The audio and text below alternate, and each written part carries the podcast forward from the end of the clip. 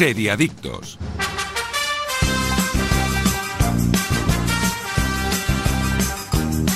Muy buenos días eh, de sábado, seriadictos y seriadictas, y bienvenidos a vuestra cita semanal con el universo de las series aquí en Radio Marca. Y ya nos podéis escuchar desde cualquier punto del país, ahora en directo o en cualquier momento desde la web de Radio Marca, Evox y Spotify. Y es que hoy arrancamos el episodio 19 de la sexta temporada. Yo soy Tony Martínez y tengo la fortuna de estar acompañado, como siempre, por los especialistas más especiales del mundo de las series. Buenos días, Aida González. Muy buenos días. ¿Qué tal? ¿Cómo estás? Muy bien, ya, ya bien. Sí, Ya bien. recuperadísima. Sí, sí, ya Fantástico, perfecta. Nos alegramos. Nos alegramos todos. Daniel Burón, buenos días. Buenos días, chicos, ¿cómo estáis también? ¿Tú, tú también bien? Sí, sí, sí, como siempre. Vale, y ahora eh, nuestro abuelo, nuestro abuelo Iskandar Hamawi, ¿cómo estás? Hola, buen día, buenos días. Ya estamos en la A, en la, en la- en la- en la Liga Nacional. Hombre, ya estamos aquí a por todas, a por todas. Y desde el mejor programa de series de toda la radio española y parte del extranjero, hoy vamos a analizar la serie documental sobre la vida de Rafael y además vamos a tener la fortuna de conectar con los creadores de la serie, Charlie Arnaiz y Alberto Ortega, un pedazo de lujo que no os podéis perder. Dicho esto, lo mejor es invitaros a que disfrutéis de este nuevo capítulo de Serie Adictos en Radio Marca. Arrancamos acompañados con las mejores series del canal TNT.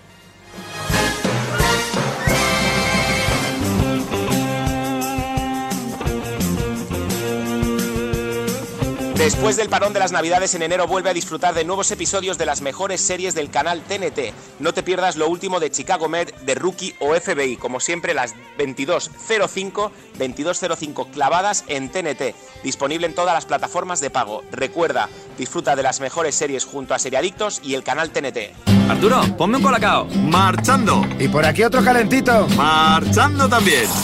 Y yo otro, pero que sea... En vaso grande, ¿a que sí? Si ya me lo sé, que aquí cada uno pide el colacao a su manera. Marchando tu colacao. Seriadictos, el programa de radio para los que dicen que no ven la tele. No puedes perderte las nuevas temporadas de las mejores series de TNT. Todas las semanas tienes una cita a las 10 y 5. Los lunes, Chicago Med. Los miércoles, The Rookie. Y los jueves, FBI. O también puedes verlas sin prisa cuando tú quieras en TNT Now. Seriadictos, porque las series son cosa seria.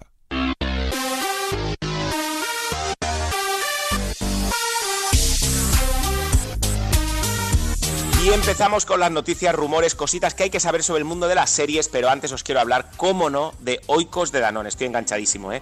Porque lo mejor que tiene la noche, ya no solo del viernes, sino cualquier noche, es acabar la semana disfrutando de tu serie favorita, en tu sofá favorito y viviendo el mejor momento del día con un delicioso Oikos de Danone. Y vosotros, equipo, ¿qué sabor elegisteis anoche? Os qui- quiero saber el de cada uno de vosotros, ¿eh? Empezamos por Aida, va. Pues yo anoche me decidí por el mousse de stracciatella, que no es el normal de stracciatella, Bueno, bueno. no, ¿eh? Es un mousse como el mousse de, de fresa y chocolate blanco. Pues es que tú eres muy de mus, ¿eh? yo soy muy de mousse. Y aparte es que son chiquititos, entonces ya tengo la excusa de comerme dos. Ya, Total. Eh, eh, Daniel, en tu caso. Yo con el de vainilla. Sigo con el de vainilla. Aún tengo de los de, de los de la casa de papel, porque nos llevamos 20.000, la verdad, Ya, lo ya, lo robamos, sé ¿no? ya. Y, y ma- maravilla, maravilla. Sí, sí. Bueno, de hecho, me Y- comí el último ayer, o sea, que ya no tengo. Vaya. Isca, eso es un llamamiento a los señores de Oikos de Danone eh, para que te manden más, ¿verdad? Sí. Vale. Iskandar Hamawe, en tu caso, ¿qué comiste anoche? Yo he sido infiel y me he pasado al tricapa. Uy, uy, ese es higo, yogur natural y manzana canela. Eso es un espectáculo, Sí. ¿eh? Correcto. Pues, correcto. Correcto. Eh, Pues para los fans de las series también tenéis un montón de sabores donde escoger. Oikos natural, oikos XXL, manzana canela, mango maracuyá, stracciatella, lima limón, caramelo, tiramisú, tarta de arándanos, avellana caramelo, vainilla, chocolate valor, que eso es un escándalo, mousse de fresa y chocolate blanco, el tricapa de Iskandar, higo natural y manzana canela, y para los que comen helados todo el año, helado de oikos, chocolate negro y almendras, o helado de, caramelas, de caramelo salado y avellanas. Y ahora sí, con el sabor irresistible de oikos de Danone, arrancan las novedades en cuanto a series desde Seriadictos. Scott Pilgrim será adaptada como serie de anime a mano, bueno, de mano de Netflix. Según informa Deadline, Brian Lee O'Malley, autor de las novelas gráficas, y Ben David Gravinsky serán los guionistas y productores ejecutivos de este ambicioso proyecto con el español Abel Góngora, como director. Scott Pilgrim contra el mundo ya tuvo una adaptación en 2010 con Michael Cera como protagonista, donde tiene que luchar contra los ex de Ramona Flowers, cuando Scott se enamora perdidamente de ella. Entre el reparto encontramos a grandes estrellas como Chris Evans, Brie Larson y Kira Culkin, entre otros. Este proyecto se suma a la apuesta de la plataforma por el anime, uniéndose a otros como Jóvenes en órbita creada por Mitsuo Iso. Bueno, ¿qué os parece? Al- ¿Sois fan desde la película? Yo sé que Aida sí. Sí, No, yo no. No, yo no, yo no, yo no. Yo tampoco mucho, ¿eh? No, a mí es una película que me gustó mucho en su día. Yo la vi en. No la vi en 2010, me la vería a lo mejor en 2012, una cosa así. Y es una película que a mí me gustó mucho su formato. De hecho, luego me dejaron el cómic, así que luego también, bueno, la novela gráfica en este caso. Luego me leí la novela gráfica y también está. Es muy fiel la película al- a la historia. Es decir, no, no hay nada, no te va a sorprender nada, no hay cambios. De hecho. Eh, la película se hizo, se hizo otro final, eh, hay dos finales de esta película y al final se mantuvo el de, el de la novela gráfica. Y, y a mí me gustó mucho. Lo que yo le comentaba antes a Dani es, mm, si vienes de una novela gráfica, que es una, es, es- es un- es una ilustración, es dibujo, porque no Sí. haces una serie animada en vez de irte al anime, que es un es más típico japonés, ¿no? Yo, habría hecho algo como Invencible, ¿no? Que la tenemos en Amazon Prime y que adapta un cómic y, y que utiliza el mismo estilo del cómic. Y me parece que eso es genial Pero- y funciona bien, ¿no? ¿No creéis que esta serie ha venido un poco eh, por el éxito que ha tenido Arcane en Netflix? Puede ser, puede ser. Pero si vienes de Arcane, ¿por qué no? Es- volvemos un poco a lo mismo, ¿no? Utiliza más este tipo Otro de... tipo de animación, ¿no? Sí, otro tipo de animación más que, que el anime, que de hecho, a ver, el anime, hemos tenido una mala experiencia con Memorias de Idun, recordemos que también Netflix intentó meterse por ahí y tuvieron, se pegaron un batacazo. ¿Pero eh, eso fue por la animación o fue por el doblaje? no, fue por el doblaje que en esto, en esto Tony tiene más mano. Fue el doblaje, fue un doblaje catastrófico porque en el sentido de que mm, Leñé coge a dobladores profesionales, no cojas a gente conocida porque crees que te va a vender más la serie y ya no, es que yo creo que así estás demostrando que no confías en el producto. O sea, necesitas a gente famosa en vez de a dobladores y actores de doblaje profesionales. Eh, coges a gente que crees que así te va a vender más la serie eh, sin confiar ya desde el principio en tu producto. Creo yo, vamos. Vosotros, ¿qui- ¿Quién de vosotros es fan del anime? Yo soy muy fan del anime. Yo depende. Sí, ¿no? Del Sí. día y del Eh, anime. ¿Y cuál es tu, cuál es tu serie de cabecera de este tipo de, de este tipo de cine? Yo, la verdad, es que sí. Bueno, yo ahora estoy viendo Shingeki no Kyojin, que es Ataque a los Titanes en, en castellano. La tenéis en Amazon Prime eh, hasta su tercera mm, temporada, parte 2. Y ahora están sacando la última temporada al día, que la, la vemos al día. Que creo que está en la web de Selectavision, ¿no? Que es quien la trae a España. Exacto. Y yo me quedaría con esta, yo me quedaría con Shingeki no Kyojin, que para quien no la haya visto, pues es un mundo de, de titanes que hay que viven entre la gente vive entre muros y la serie empieza cuando uno de estos dos de estos titanes destruyen el, el- uno de, los, de estos muros y empiezan a luchar contra una lucha encarnizada contra estos titanes y luego se va descubriendo un poquito más sobre, sobre de dónde vienen y la serie va desarrollándose hasta un punto un poco loco. Pero sí, sí. Yo para mí es una serie muy recomendada para quien le guste el anime. Y aparte es una serie que no es muy... A pesar de que es anime, es una serie que, que puede entrar mucha gente sin que te guste el Sí, hay mucho, que, mucha gente que no es fan del anime que la, la ve también. A mí me parece un poco rollo. Yo voy a tirar por eh, películas como Your Name, por ejemplo, ¿no? O Weathering with You, o La chica que saltaba a través del tiempo, que me parecen pues eh, obras bastante distintas y, y con mucho corazón, ¿no? Y a mí sí que este tipo de anime me gusta, por ejemplo. Qué bueno, qué bueno. Vamos con la siguiente, Dani, que en este caso hablamos de los Globos de Oro, Sí, ¿correcto? los Globos de Oro de 2022 y aquí tenemos la lista de los ganadores en series. La Asociación de Prensa Ejecutiva Extranjera de Hollywood ha dado a conocer la lista de los ganadores de la 79 edición de los Globos de Oro y aquí enumeramos los ganadores en las categorías principales. Mejor serie dramática para Succession, mejor actor drama Jeremy Strong de Succession, mejor actriz drama Micaela Jae Rodríguez por Pose, mejor serie de comedia musical Hacks, mejor actriz de comedia Jan Smart por Hacks, Mejor actor de comedia Jason Sudeikis por Ted Lasso. Mejor TV movie o miniserie para The Underground Railroad. Mejor actor de TV movie o miniserie para Michael Keaton por Dopstick Historia de una adicción. Mejor actriz de comedia de TV movie o miniserie Kate Winslet por Man of Easttown. Mejor actor de reparto para Jeon Soo Oh por El juego del calamar y mejor actriz de reparto para Sarah Snow de Succession. Bueno, Succession aquí eh, ganándose todos los premios, ¿eh? Ha Eh, fundido, ¿no? Un sí. poco todo. Sí, sí, me- y me parece... mm, Correcto. bu- sí, buena ganadora, aunque, bueno, claro, la, la- hoy en día la credibilidad de los Globos de Oro es eh, menos 50, ¿no? Claro. Que por eso no se han emitido. No sé si quieres explicarlo, Iskandar. Sí, bueno, primero, no hubo ni famosos ni prensa. Un formato de, de- de 90 minutos de duración reducido, sin gala, y, y- y los ganadores se han anunciado por redes sociales. Y luego todo el escándalo, bueno, no sé, no sé si sabéis eh, que una de las cosas que se les acusaba es, eh, ¿os acordáis que el año pasado eh, ganó Emily en París? Y se acusaba de que eh, eh, la productora había pagado viajes a los críticos a París para ver la- el- lo- las localizaciones en las que se rodaron. O sea, vamos, un... puf, o sea, no me extraña que haya habido un boicot.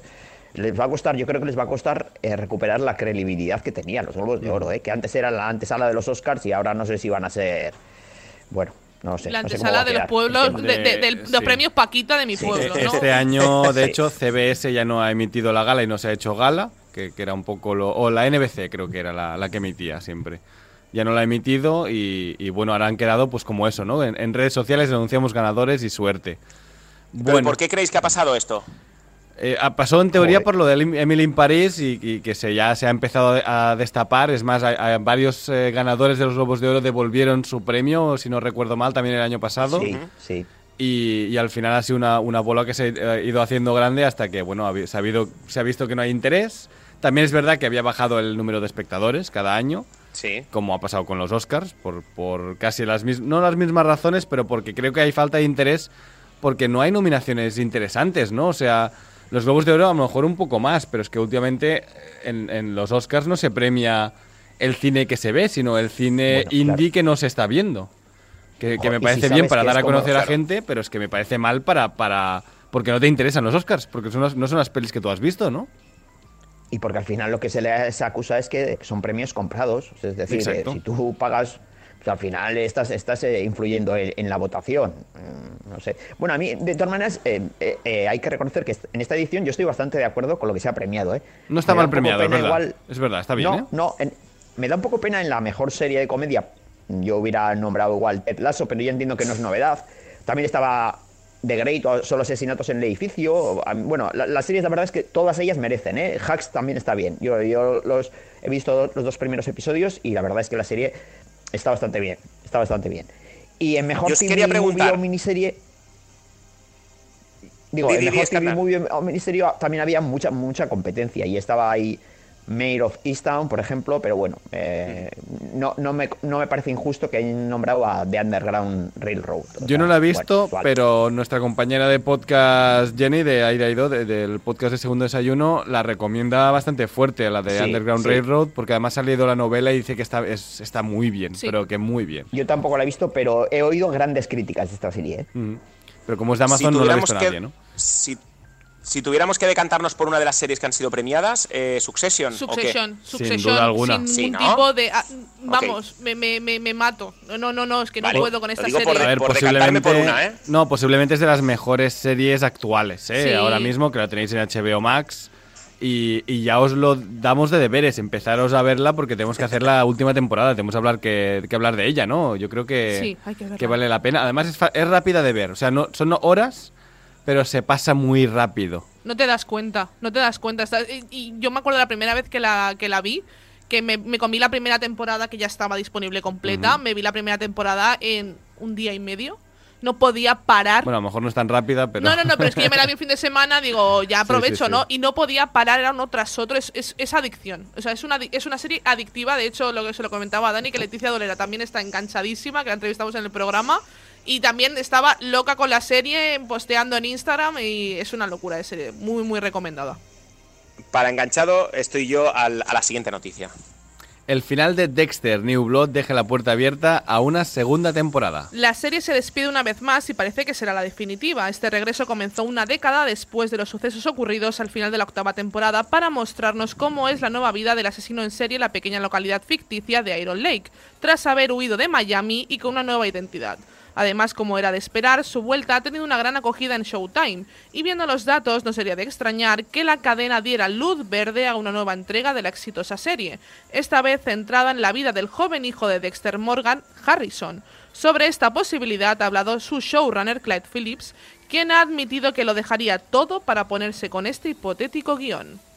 Y no me extraña, o sea, sabéis que soy un enganchado de Dexter, pero, pero a, a cañón. Eh, me he comido la primera, la, la primera temporada, bueno, la última temporada esta de Dexter New Blood, y, la verdad que es espectacular. Y el niño, eh, Harrison, el hijo de, de Dexter Morgan, eh, tiene la, la misma energía que tenía ese primer Dexter, ese Dexter original, eh, y me ha, me ha gustado muchísimo. O sea que espero que hagan este guion de, de la segunda temporada centrados en Harrison, en el hijo, y, y la pueda disfrutar. De verdad que sí que lo espero con, con muchas ganas.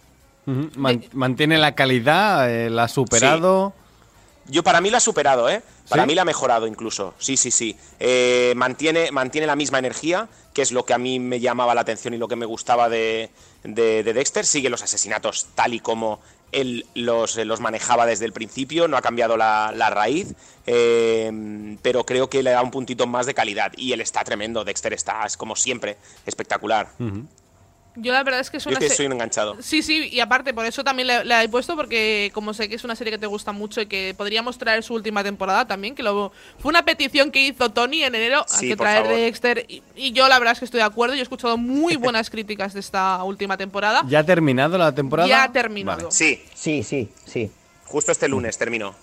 Entonces, Sí. yo creo que es una serie que podríamos traer al programa, Eh, aparte la si podéis ver en- enero, en febrero la traemos, ¿no? Como La podemos, la podemos, la podéis ver en Movistar Plus, la tenéis ahora completa disponible en Movistar Plus y yo he escuchado muy buenas críticas y que el final es una pasada. Así que mm, os animo, si no la habéis visto y habéis visto la anterior de Dexter, aquí tenéis las palabras de Tony. Hay que verla. Entiendo que da un poco de pereza decir, bueno, son siete temporadas, ¿cómo me voy a enganchar a siete temporadas? No necesitas ver siete temporadas. Eh, lo, que, lo que sí que sería interesante es ver estos vídeos resúmenes que os gustan tanto, eh, Aida y Daniel, eh, para que te explique un poquito toda la trama inicial de las primeras temporadas y a partir de ahí te enganchas a la última sin problema. Eso me interesa, eso me interesa. Yo, Sí, sí, sí. Yo he visto los dos primeros de la nueva temporada. eh, bueno, nueva temporada, si se puede considerar nueva temporada. Eh, y la verdad es que sí, es, sigue un poco. Lo que pasa es que para mí Dexter no es mi, eh, mi tipo de serie, no es una serie que me apasione. Pero, pero bueno, la verdad es que está muy bien planteada y, y coincido con Tony en que yo los capítulos que había habido de, eh, o que había visto de las anteriores temporadas, este más o menos sigue un poco el, el tono. Tiene un poco ese, ese tono fargo, ¿no? Por, por, por Mm, a dónde sí. se ha trasladado y todo ese el, el entorno de la nieve y, y, bueno y la y todo eso y, y- pero bueno sí sí yo creo que, que cualquiera que sea eh, fan de la, de la de la primera parte de la serie yo creo que, que- que debe ver esta, esta segunda parte diríamos Totalmente. Vamos con la siguiente noticia, Dani. Venga, The Voice vuelve a Amazon Prime Video con su tercera temporada el próximo 3 de junio. La adaptación de la serie de cómics homónima de Garth Ennis, The Boys, despidió su segunda entrega con la seguridad de que habría una tercera, y desde entonces era uno de los regresos más esperados. Además, tiene un futuro prometedor en la plataforma, puesto que su creador, Eric Kripke, ya ha comentado en más de una ocasión que planea cinco temporadas. El 3 de junio se estrenarán los tres primeros episodios y luego se podrá ver uno nuevo cada semana hasta el 8 de julio, fecha escogida para estrenar su épico final. Como podemos ver en el teaser, este adelanto no muestra gran cosa, pero sí deja claro que el personaje interpretado por Anthony Starr, patriota, es una olla a punto de explotar. Veremos en esta nueva entrega las consecuencias que acaba teniendo. Bueno, ¿tenéis ganas o no tenéis ganas de Muchas, esto? muchas, muchas, Sí, tremendas. Tengo sí, muchas ganas, sí, sí, sí, sí. muchísimas. Sí, sí, sí. Es que para mí es una de las sí, sí. mejores series que, que- que he visto. Para mí también. Que he visto nunca. Y de no, de verdad, es muy ¿De fuerte verdad? decirlo. Pero que Para mí no, ¿eh? O sea, me gusta mucho, ¿eh? Pero de las mejores no. Está en el, para mí están en mi top 10 de series sin duda. Y, veo, y vemos una serie cada semana, ojo. Sí, sí, sí. y para mí está en mi top. mm, se escapa ¿Pero del de series en 5. general o, o de series de este tipo de temática? Para mí es No, de no, series no, en no. general.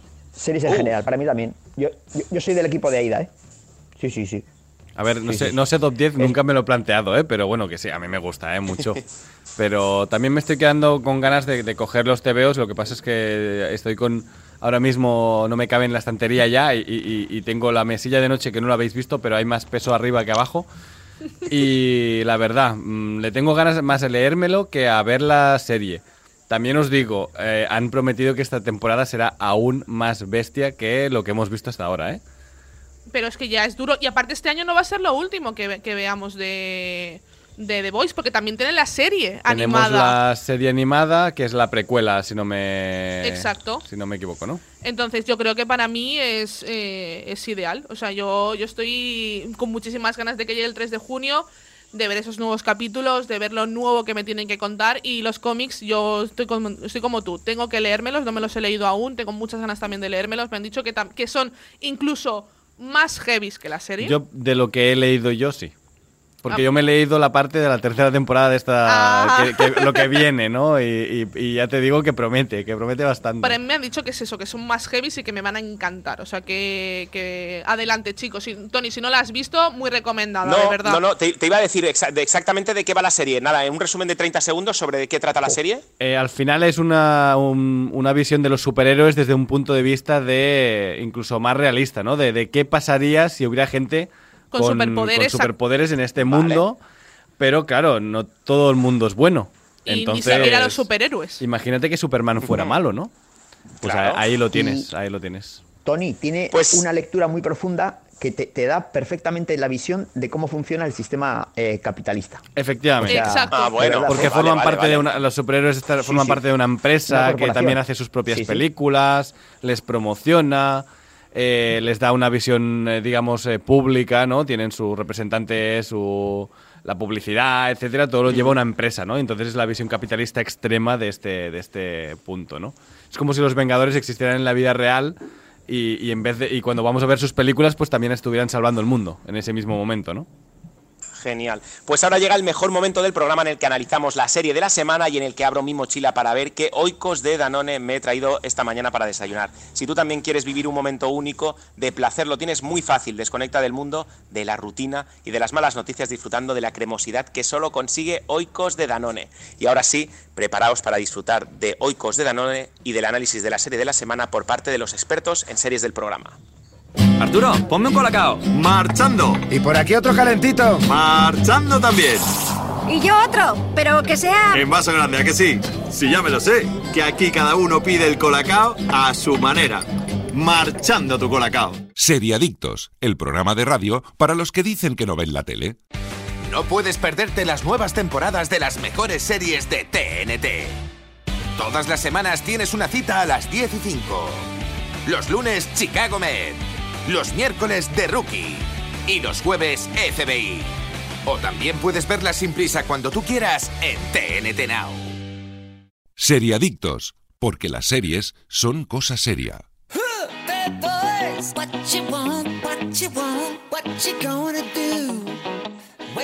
Y después de las vacaciones, vuelve a disfrutar este mes de enero de los nuevos capítulos de las mejores series del canal TNT. No te puedes perder lo nuevo de Chicago Med, de Rookie o FBI, como siempre a las 22.05, 22.05 en TNT. Disfruta de TNT en todas las plataformas de televisión de pago. Y ahora sí, nos vamos al análisis de la serie de la semana de la mano del canal TNT.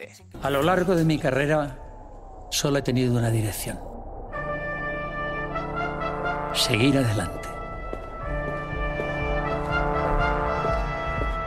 Nunca me ha gustado mirar atrás, porque para mí el pasado no existe. Siempre pensando en el mañana, buscando el calor del público. Pero ha llegado el momento de volver sobre mis pasos, de contar mi vida y la de los míos, como nunca antes lo he hecho. Y mostraros quién es aquel que lleva seis décadas sobre un escenario.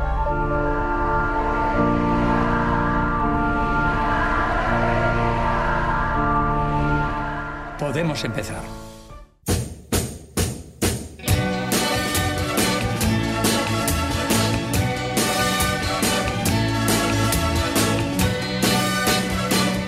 Hoy para mí es un día especial, hoy saldré por la noche. Podré vivir lo que el mundo no está cuando el sol ya se esconde. Podré cantar una dulce canción a la luz de la luna y acariciar Efectivamente, hoy vamos a hablar de uno de los iconos de la música española y de su serie, Rafaelismo, un documental estrenado el pasado jueves 13 de enero en Movistar Plus y tenemos la gran fortuna además de contar con las dos cabezas pensantes de este proyecto a los cuales voy a saludar ya, Alberto Ortega y Charlie Arnaiz. Buenos días. Hola, buenos días. ¿Qué tal? ¿Cómo estáis? Eh, ¿Emocionados, contentos por este estreno de Rafaelismo, el documental sobre la vida de Rafael? Pues la verdad es que sí, estamos muy contentos y, escuchando esta música la verdad es que uno se pone eufórico, ¿no? Es que esta música como que te, echa para arriba, ¿eh? O sea, te, quita el, mal día que tengas, te lo, te lo elimina, ¿eh? o sea, la, pierna se mueve, se mueve sola la pierna con ella. Total. ¿Erais fans de, Rafael ya antes de hacer el documental? No, no, no éramos, no éramos fan, aunque le conocemos, le conocíamos como el resto de, España, ¿no? ¿Quién no conoce tres o cuatro canciones de Rafael por, por, por, Correcto. seas de donde seas, ¿no? Aunque seas otro planeta, yo creo que, que, lo conoces. Lo que, lo que sí que es verdad es que a raíz de habernos metido en su historia, de haber profundizado en su figura y su carrera, te das cuenta, o sea, crece inevitablemente una admiración, porque son 60 años, 6 décadas, que se dice pronto, en el mundo de la música y te puedo asegurar que fue uno de los que fue abriendo camino a todos los que vinieron detrás. Y, la verdad es que ahora que le conocemos un poco mejor, incluso de, cerca en persona, eh, se le mira de otra forma, ¿no? ¿Quién, ¿Quién, es el primero que dice, oye, ¿y si el siguiente documental, porque ya lleváis una retaila de, documentales interesante que luego comentaremos, ¿y si el siguiente lo hacemos de Rafael? Pues yo creo que fue una decisión conjunta, porque eh, sí que es verdad que nos enteramos de que, de que se celebraban 60 años de Rafael en los escenarios, y, como bien has dicho, pues tanto Alberto como yo siempre estamos en búsqueda de, grandes historias y yo creo que no hay una historia tan bonita, tan épica y tan llena de emoción que la de, que la de Rafael, ¿no? Y, mm, a mí hay, algo que me interesa en el, en el, en el trato personal, porque seguramente yo no consiga, el equipo eh, entero no consigamos nunca hablar con Rafael, eh, y pasa muchas veces con este tipo de personajes que están endiosados, están como en que los tenemos en un pedestal, que su día a día, el día a día más mundano, eh, este de cómo que se levanta a las siete y media, eh, se hace un café. ¿Es interesante la vida de Rafael realmente a día de hoy o es, bueno, aburrida, se puede llamar? Para, para nada. O sea, es incluso estresante cuando te la cuenta, ¿no? Porque él ya tiene en cabeza los proyectos de los próximos tres o cuatro años y, cuando hablas con él dice, no, sí, bueno, después del estreno de no sé qué, me voy a una gala benéfica, luego me voy a un concierto, luego me voy a Latinoamérica a hacer recorrerme no sé cuántos conciertos. Y pero, pero ¿cómo puede ser que este hombre siga con el mismo ritmo de hace 40 años?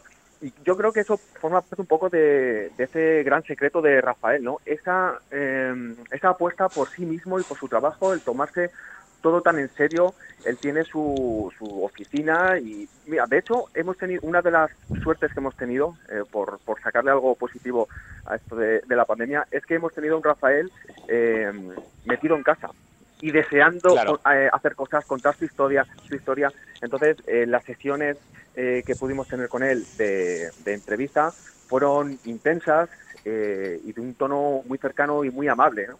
Entonces, por buscar, por buscar algo positivo, gracias a eso hemos tenido a un Rafael inédito.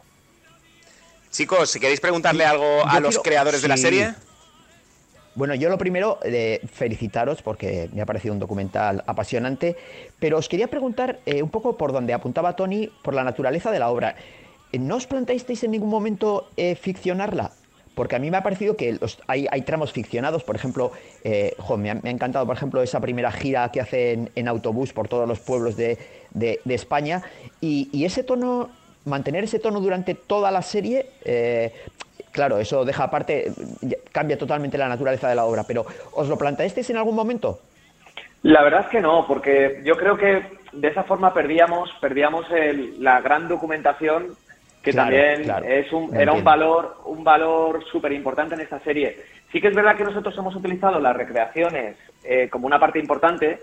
Eh, yo creo que, que, han tenido siempre un tono de sugerir y no de mostrar, si os fijáis, las recreaciones en ningún momento hay diálogos, en ningún momento se ve la cara. Era, era más una sugerencia de momentos que para nosotros eran muy importantes y donde no, no, no teníamos tanto acceso a la documentación, ¿no? Y yo, yo tengo una pregunta, bueno, creo que Dani también la, la que va a hacer sobre la documentación. Sí, sí, sí, no, yo, yo simplemente iba a apuntar que un poco las recreaciones eh, ficcionadas sirven mucho para ambientar el propio documental mientras Rafael está hablando. Y va, y va, está bien porque te mete, ¿no? De, de lleno, ¿no? Pero di, di Aida. No, no, yo quería primero daros la enhorabuena porque yo creo que. Primero, yo a Movistar lo considero sello de calidad de muchas cosas. Sus documentales son, son una de ellas entre muchísimas cosas, ¿no? Pero es que los documentales de verdad se hacen muy bien y vosotros habéis continuado esa estela de hacer un documental de 10. Eh, Muchas gracias. Yo, sinceramente, tengo 29 años, mi madre, mi madre, le encantaba Rafael, yo soy más cercana, ¿no? Pero incluso para alguien que no os conozca tanto la figura de Rafael, yo creo que está tan bien montado y a lo que iba, está tan bien documentado. Yo os quería preguntar cómo habéis conseguido tanta documentación de la época y tan, tan no sé, me, me parece que es brutal, ¿no? El trabajazo que hay detrás en eso. Sí, ¿y, y cuánto tiempo les ha llevado? Que eso me parece... Uf. A ver, eh, pues, eh, hombre, agradecemos que, se note esa, esa labor de documentación porque ha sido eh, uno de los mayores retos, el documentar la vida de un artista que ha estado durante tanto tiempo en, en el top a nivel mundial. O sea, muchas veces nos plantábamos si posiblemente fuera el artista con que más documentación, fotografías, audiovisual, entrevistas ha generado, ¿no? Eh, de hecho, hubo un poco de crisis en el equipo de documentación porque tú lo que intentas es verlo todo y llega un punto que asumes que es inabarcable. Eh, pero bueno, nos alegramos que, que, que, se note porque además, eh, como decías en la pregunta, una, una, de las cosas que nosotros intentamos es que, que los documentales sean eh, para los fans, para los que conocen la figura, pero también para los no fans. ¿no? Al final lo que estamos intentando es contar una historia épica, universal, y, y, y, procuramos eso, hacer, hacerlo para todos los públicos y quién sabe si quien lo vea se convierte finalmente en rafaelista. Uh -huh. Es que, el... sinceramente, eh, puede no gustarte o, o, no importarte la figura de Rafael, pero hay que admitir que, que el, el, documental te la vende y, y sí. que, sí, que, te la total. muestra muy bien y que está montado de una forma que, sinceramente, te lo comes sin querer. Sí, que sí, aunque no quieras, te lo has puesto y estás en el episodio 3 ya, de repente. y dices, bueno, ya por lo que me queda, ¿no?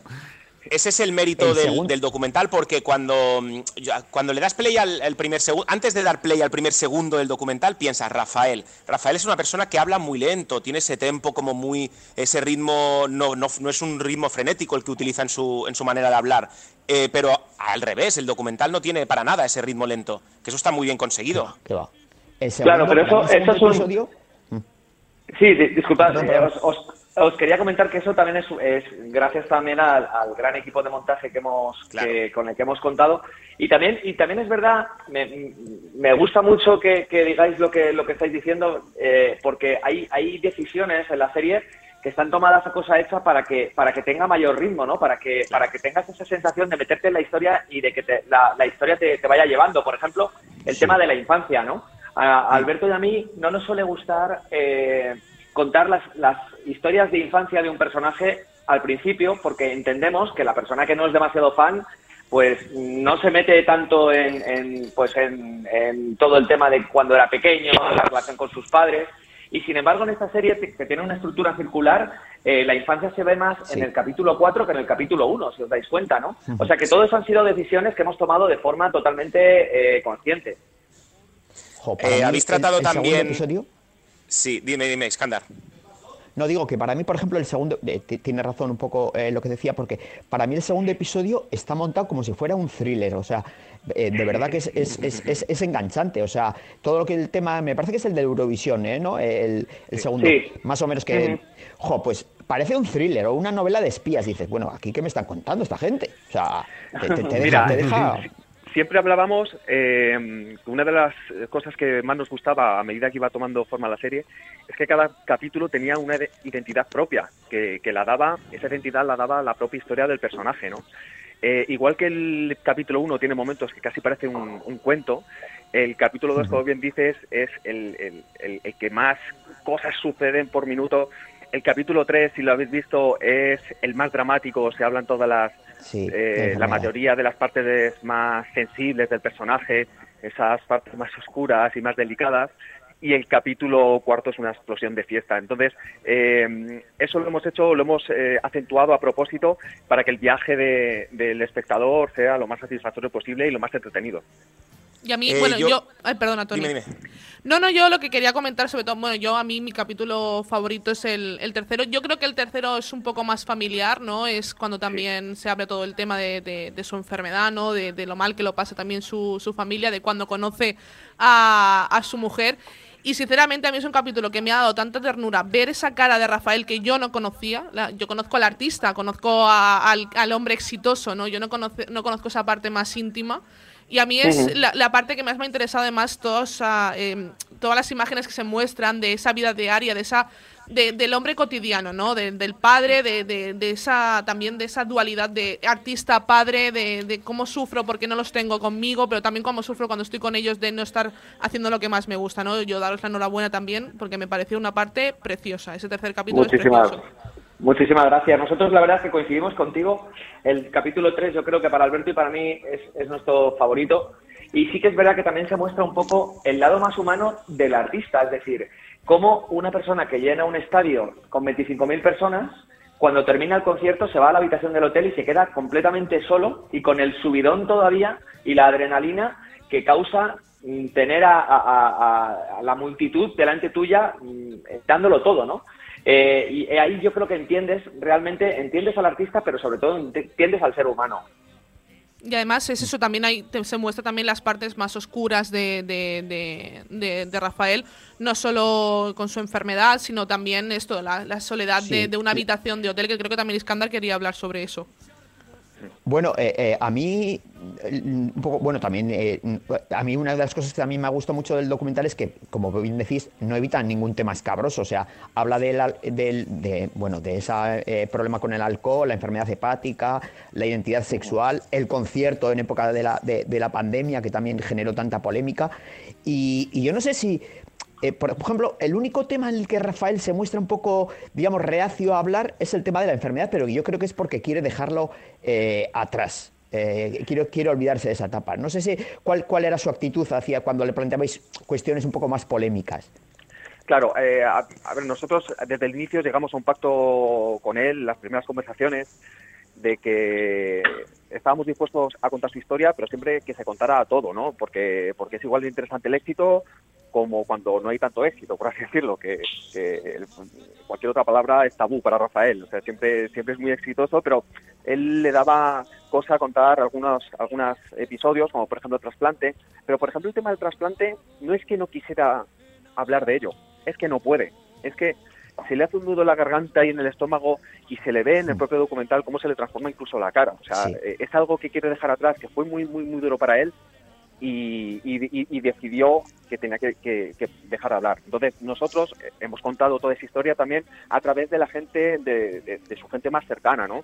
En ocasiones, eh, en las entrevistas teníamos la, teníamos la sensación, cuando hablábamos con sus hijos y su mujer, de que parecía un poco una terapia, ¿no? Eh, por ejemplo, Jacobo, hasta este momento en el- nuestro documental, eh, no había hablado de ninguna temática. Era, era, era uno de los hijos que había decidido no participar en, en- en documentales, etcétera, y era la primera vez que, que, que- que hablaba, ¿no? Y en concreto esa parte de eh, esa parte del trasplante y demás, de verdad que había, hubo unos momentos de rodaje muy emocionantes que esperamos que se, se hayan transmitido en la, en la pantalla. Pero te puedo asegurar que la, eh, Rafael nos ha dejado eh, trabajar, nos ha dejado contar todo, ha hecho un voto de confianza ciega a, a cómo queríamos hacer las cosas. También veníamos de, de hacer una película documental de Anatomía un Dandy sobre la figura de Francisco Umbral, que es una, una figura mucho más polémica, y cuando lo vio yo creo que, que entendió que se puede contar todo siempre y cuando se, se cuente con respeto, ¿no? Eh, cuando vio los montajes de su serie, Rafael no nos cambió apenas un par de fotografías que, que- que mejoraban la historia, de hecho, pero no nos puso, no nos cambió ni una coma de lo que queremos contar. Eh, hablando justo de esto y del Charlie y Alberto del futuro, eh, habéis tratado la vida también, justo lo decíais, de Francisco Umbral, de Alejandro Sanz, Ramoncín, del poeta Luis García Montero, ahora Rafael. ¿En quién tenemos la mirada puesta ya?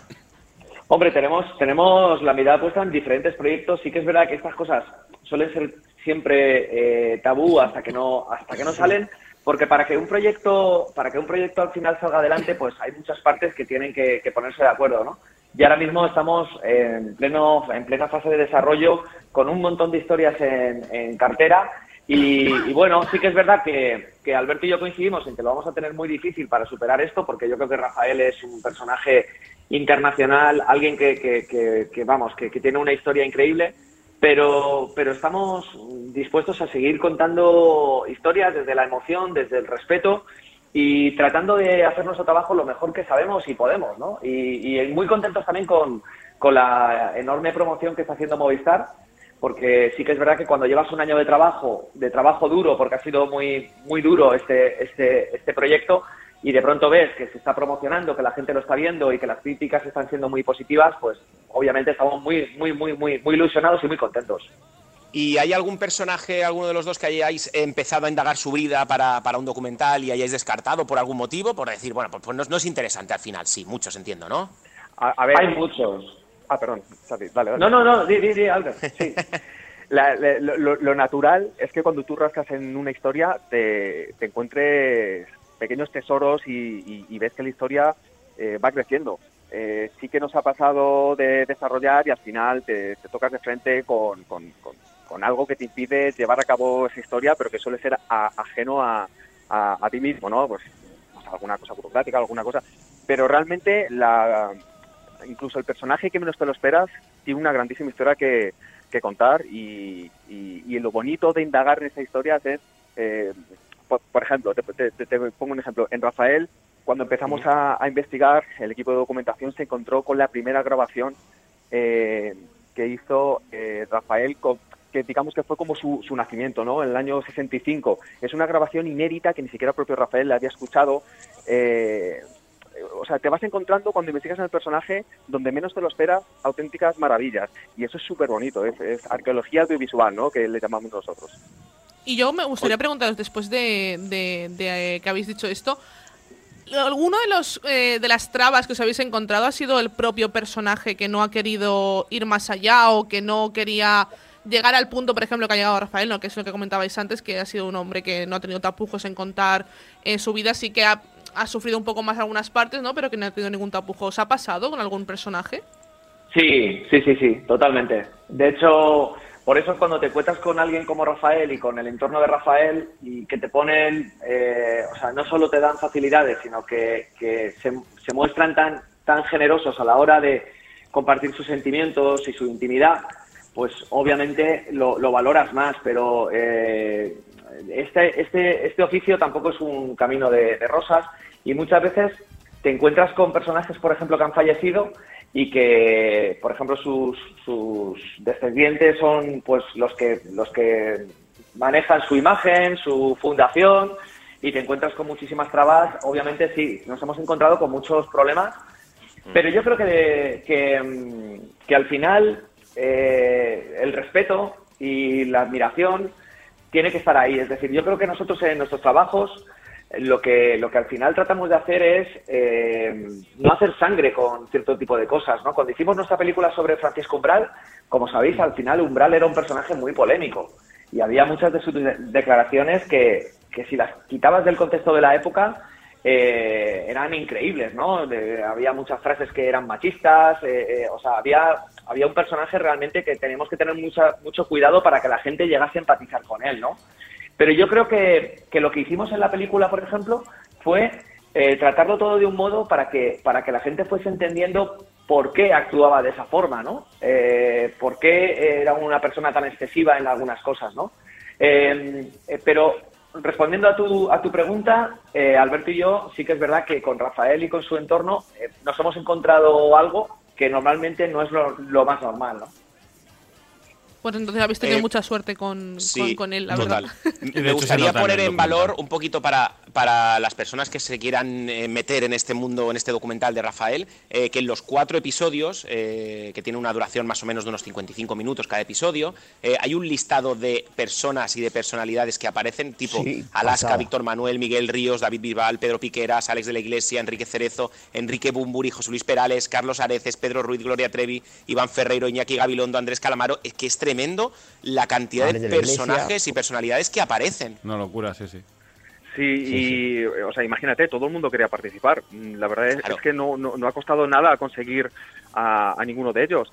Y, y- y aunque puede ser motivo de que algún espectador diga, uh, tanto famoso hablando, no, realmente, realmente la gente eh, cuando participa en el documental no lo hace para decir lo que lo, lo típico, "Ah, es un referente, es un espejo, tal". no, no, o sea, realmente nos gusta que la gente, eh, aunque sea una cara conocida, eh, participe en el documental, o bien porque conoce de cerca al personaje, o porque tiene algo eh, que aportar ¿no? a, a la narrativa de, de la historia. Por ejemplo, David Bisbal eh, eh, hablaba de lo importante y a la vez difícil que es tener una gira internacional cuando tienes una, una familia y unos hijos, ¿no? Cómo es alejarte de, de ellos. Andrés Calamaro nos hablaba de ese momento que, que, estás ante miles de personas en un escenario durante un par de horas y de repente qué ocurre cuando cierras la puerta del hotel a solas, ¿no? Entonces, son reflexiones profundas y sobre todo útiles de cara al espectador y eso nos ha llenado de orgullo poder eh, utilizarlo así. Pues Charlie Arnaiz y Alberto Ortega, eh, creadores de Rafaelismo, este documental que podemos ver y podemos disfrutar en Movistar Plus, eh, muchísimas gracias por estar aquí con nosotros. Nada, gracias a vosotros porque Muchas es un gusto gracias. hacer una, una entrevista con, con gente que ha visto la serie y con gente que valora un poco y que se da cuenta de tantos detalles. Muchísimas gracias. Gracias a vosotros y enhorabuena, gracias, chicos. chicos, Enhorabuena. Gracias, muchas gracias. Hasta luego, gracias. Y qué fortuna, eh, realmente, qué fortuna realmente que los documentales que antes nos servían para, para dormir, para echar la siesta, básicamente eran así, durante muchos años fue así, a día de hoy este, tengan el, eh, la, La capacidad calidad. de entretenernos de esta forma. eh, El ritmo de un thriller, de como forma, ha dicho. Escándar, ¿eh? que me ha gustado Sí, sí, mucho. sí. Correcto. Y ahora continuamos en Seriadictos con una de mis secciones favoritas donde el equipo de Seriadictos os traemos las mejores recomendaciones de la semana. Pero sin duda, la mejor recomendación que os podemos hacer es que cojáis un Oikos de Danone, abráis la tapa y disfrutéis de su textura cremosa y ese sabor inconfundible que solo tiene Oikos de Danone. Y mientras saboreáis un delicioso Oikos, no os perdáis las recomendaciones del equipo de Seriadictos de la mano de Oikos de Danone. Arturo, ponme un colacao. Marchando. Y por aquí otro calentito. Marchando también. Y yo otro, pero que sea... En vaso grande, ¿a que sí? Si ya me lo sé, que aquí cada uno pide el colacao a su manera. Marchando tu colacao. Seriadictos, el programa de radio para los que dicen que no ven la tele. No puedes perderte las nuevas temporadas de las mejores series de TNT. Todas las semanas tienes una cita a las 10 y 5. Los lunes, Chicago Med. Los miércoles, The Rookie. Y los jueves, FBI. O también puedes verlas sin prisa cuando tú quieras en TNT Now. Seriadictos, porque las series son cosa seria.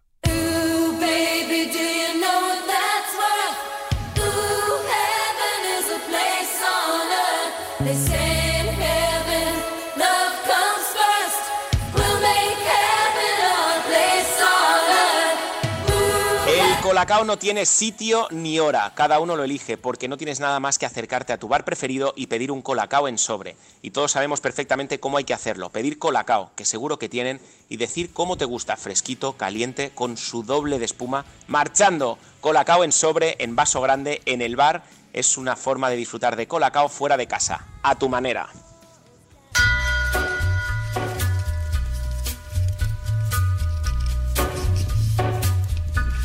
Y a nuestra manera es como vemos las series, todo el equipo de Seriadictos. Así que vamos a arrancar con las recomendaciones. Eh, yo, si os parece, le doy paso a Iskandar Hamagui en esta ocasión, el primero, para que me diga qué serie tengo que ver esta semana. A ver.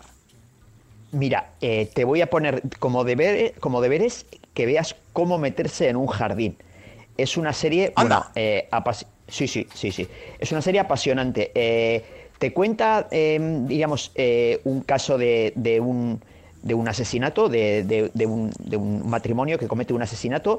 eh, pero la cuenta de una manera totalmente distinta. Es decir, hay momentos en, los que rompe la. la, eh, bueno, mm, diríamos que la policía está investigando el caso, él les detiene y, y en la investigación rompe la cuarta pared, cambia de género, es de- de- decir, de repente la, eh, la serie pasa a ser un western. Bueno, yo es una de las cosas más extrañas y más apasionantes que he visto en, en- en los últimos tiempos. ¿Y dónde la esta- podemos ver? Está en HBO. Esta serie es la de Landscapers de Olivia Colman y David. Landscapers, Landscapers. De HBO Sí, Max, ¿verdad? Sí, sí. Eh, de HBO Max, efectivamente. Vale, vale. Efectivamente. Tiene buena pinta, ¿eh?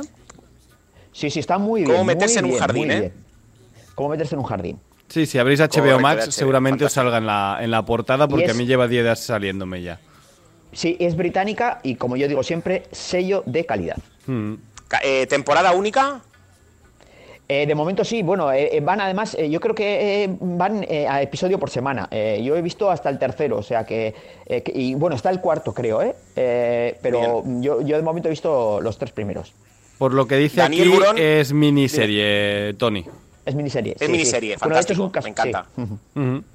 Mira, yo estoy viendo. Daniel Burón, en tu caso. Yo estoy viendo el libro de Boba Fett en Disney Plus, porque ya sabéis que si es Star Wars yo lo veo. Y voy a tener que dar un par de, de puntos. O sea, voy a tener que criticarle un poco la serie, ¿eh? Uy. La serie, mm, el primer episodio me ha parecido el horror, el segundo me ha gustado mucho y el tercero está ahí, ahí. ¿Por qué? Porque está Robert Rodríguez, encargado de la serie, es el director del primero y el tercero. Y lo siento, Robert Rodríguez me parece un director muy malo cuando quiere, porque si es verdad que cuando no quiere no lo es. Así que nada, lo que parecía el sello de calidad de. Mandalorian no se mantiene en de Boba Fett.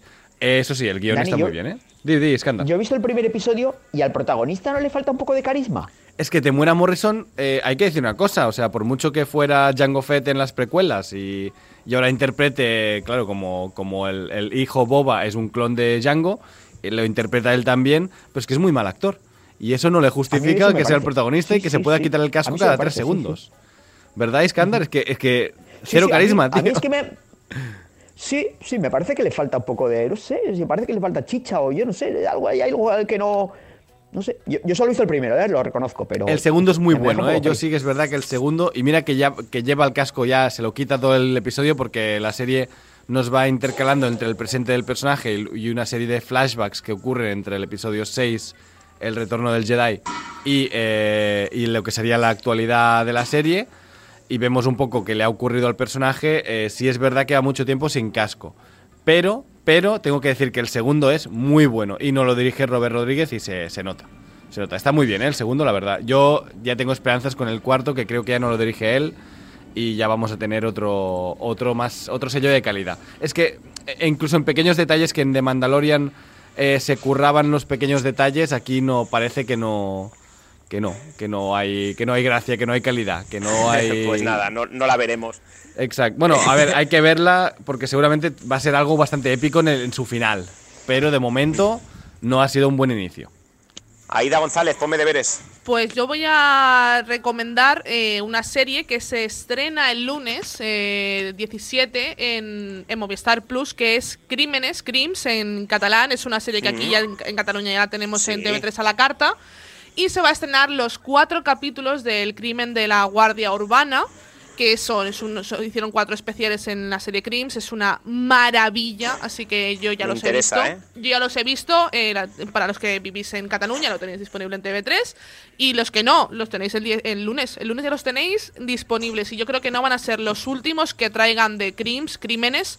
Eh, a Movistar Plus ya creo que ya sí yo creo que si tiene el, Si esto el tiene éxi- éxito, si sí. tiene el éxito que tiene que tener porque es una maravilla Eh, eh, ya os lo recomiendo, pero eh, chicos, lo hacemos la semana que viene, tenéis que verlo. Son cuatro horas de fascinación absoluta, y os lo digo en serio, ¿eh? sí es fascinante es, es un thriller es un es, es, es- y es piensas, true ¿cómo crime pueden ser cuatro horas del mismo caso que en una hora ya debería estar Y te lo comes? No, te lo puedo- no. No, porque los giros que va pegando son eh, de locura. Es que de locura, ¿eh? De- el Tiger King de este año ha sido, Sí. sin duda, Crims, el de la Guardia Urbana. Y ya- el 17 de, de este mes, del lunes, lo tenéis disponible en Movistar Plus, así que os animamos desde aquí a que lo veáis porque de verdad es una maravilla. Y para ya acabar mis La recomendaciones, gente en Cataluña lo tiene en la, En en la TV3 a aplicación la de carta. TV3, la- lo tiene en la televisión. Si tenéis la aplicación de TV3, pues está allí a la Exacto, carta. ahí lo tienes. Y ya para acabar rapidito, eh, mis recomendaciones, Euforia segunda temporada, ha empezado el lunes y Oh, la verdad es qué que... pesada eres, Aida. Sí, sí, Qué soy muy pesada. pero, pero es sello de calidad también, HBO Max, ¿eh? Aunque no solo las series inglesas, ¿eh, Iskandar?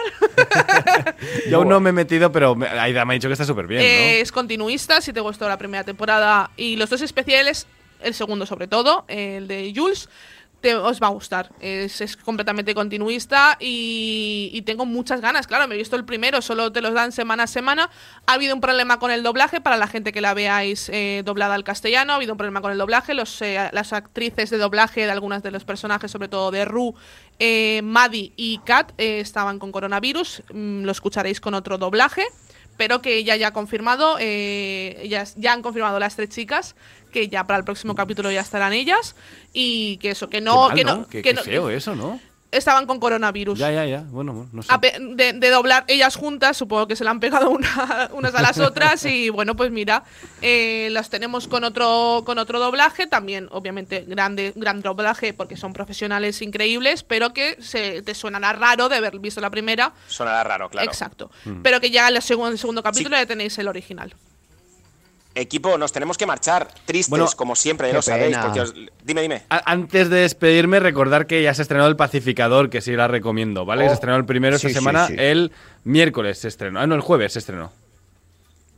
Eh, Pues yo hoy me quiero despedir primero diciendo que muchas gracias a todos por acompañarnos en, en este nuevo capítulo de Serie Adictos. Aida González, muchísimas gracias. Muchísimas gracias, Tony, a todos. Daniel Burón, un besito fuerte. Un besazo, chicos. Iskandar Hamawi, un abrazo enorme.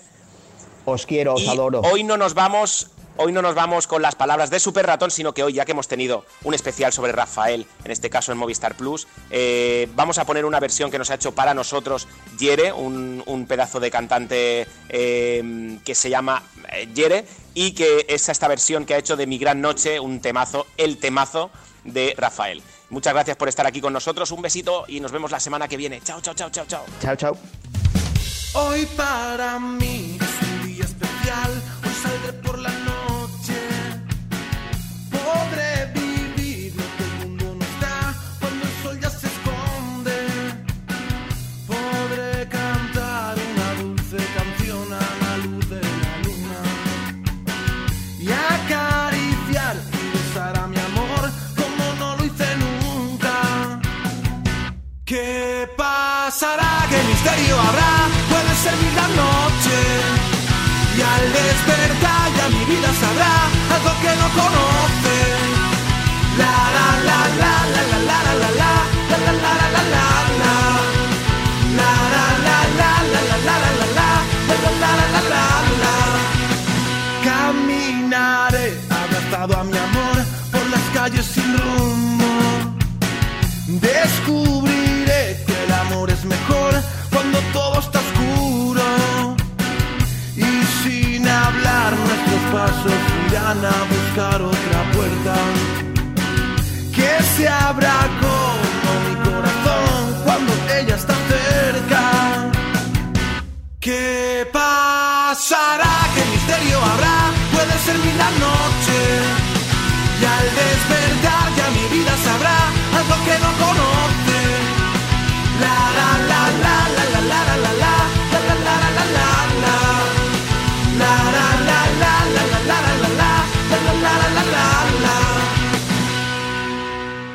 Serie Adictos, un programa producido por 30 segundos para Radio Marca.